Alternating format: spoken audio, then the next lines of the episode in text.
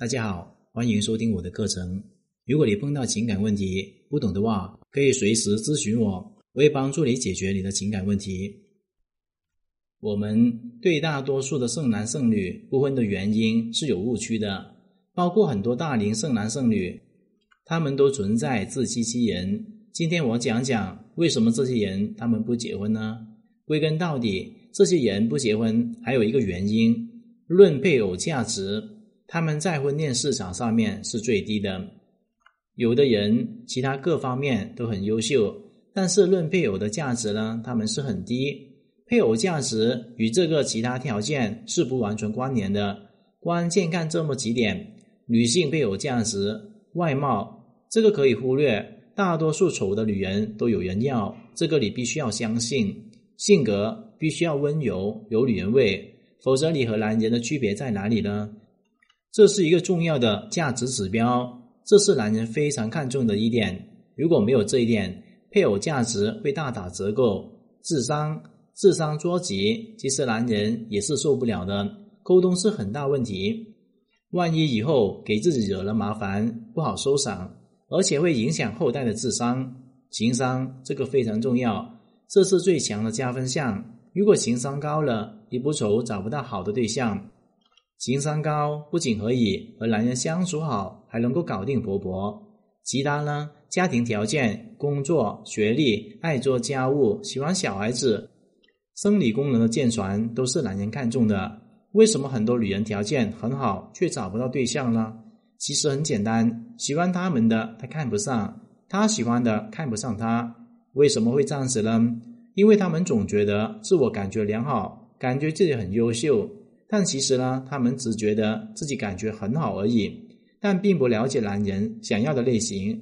他们脑袋里面的优秀，并不是男人想要的理想类型。真正条件好的男人为什么不看重他们呢？因为优秀的男人可以选择面很广。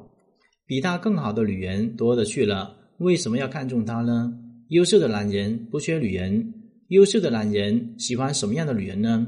优秀的男人事业好，有钱，他并不需要你多会赚钱，事业有多好。如果他看重你的物质，说明这个男人很势利，不够优秀。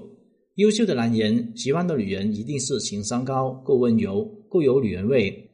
如果你自己没有女人味的话，你可能还比不上那些绿茶婊，还有白莲花。不要怪男人眼瞎，男人最看重女人的择偶标准价值就是这样子。优秀的男人一定喜欢聪明的女人，因为聪明的女人总是很好的沟通，跟他们没有代沟，不会做出一些愚蠢的事情，不会给自己添麻烦。为什么很多女人吸引到的男人他自己看不上呢？因为他自己条件并不怎么样。以他现在的条件，只能够吸引到那种看不上他的男人。然而，他又觉得自己很优秀，那只能是自欺欺人罢了。你想知道你是什么样的条件，你就看看你会吸引到什么样的类型的男人就可以了。因此呢，当一个人并不具备配偶价值的时候，他们是找不到对象的。那么，我说说那些剩男为什么不结婚？答案很简单，他们根本不是玩够了，而是他们情商很低。在处理两性关系上面是无能的。一般男人不结婚有三个原因：真的非常穷，打光棍。很多视频的农村就是这样子，城市这种很少见。情商低下，不懂得处理两性关系，这是绝大多数男生不结婚的原因。很多人会问，为什么不是没有玩够呢？因为陈冠希都能够玩够，陈冠希都能够结婚生子，说明男人总会有玩够的一天。年纪大了不结婚，就是因为情商低下，未处理两性关系，这属于心理病，很可怕的。还有一种呢，就是爱无能，真的是不能够结婚，因为他们不懂得如何去爱。那些中年大叔没有结过婚，不是生理问题，就是心理有毛病。这些大叔呢，一般都是在相亲市场上面质量最差的一批，不建议选择。这么看来，如果女人不懂得善解人意，男人不懂得怜香惜玉的话，大概他们只能靠钱去搞定自己情感生活了。如果没有钱又没有颜值的话，大概只能命中注定单身。因此呢，恋爱结婚都是心与心的博弈，情商之间的较量。你有了高情商，你的外在好条件才有用。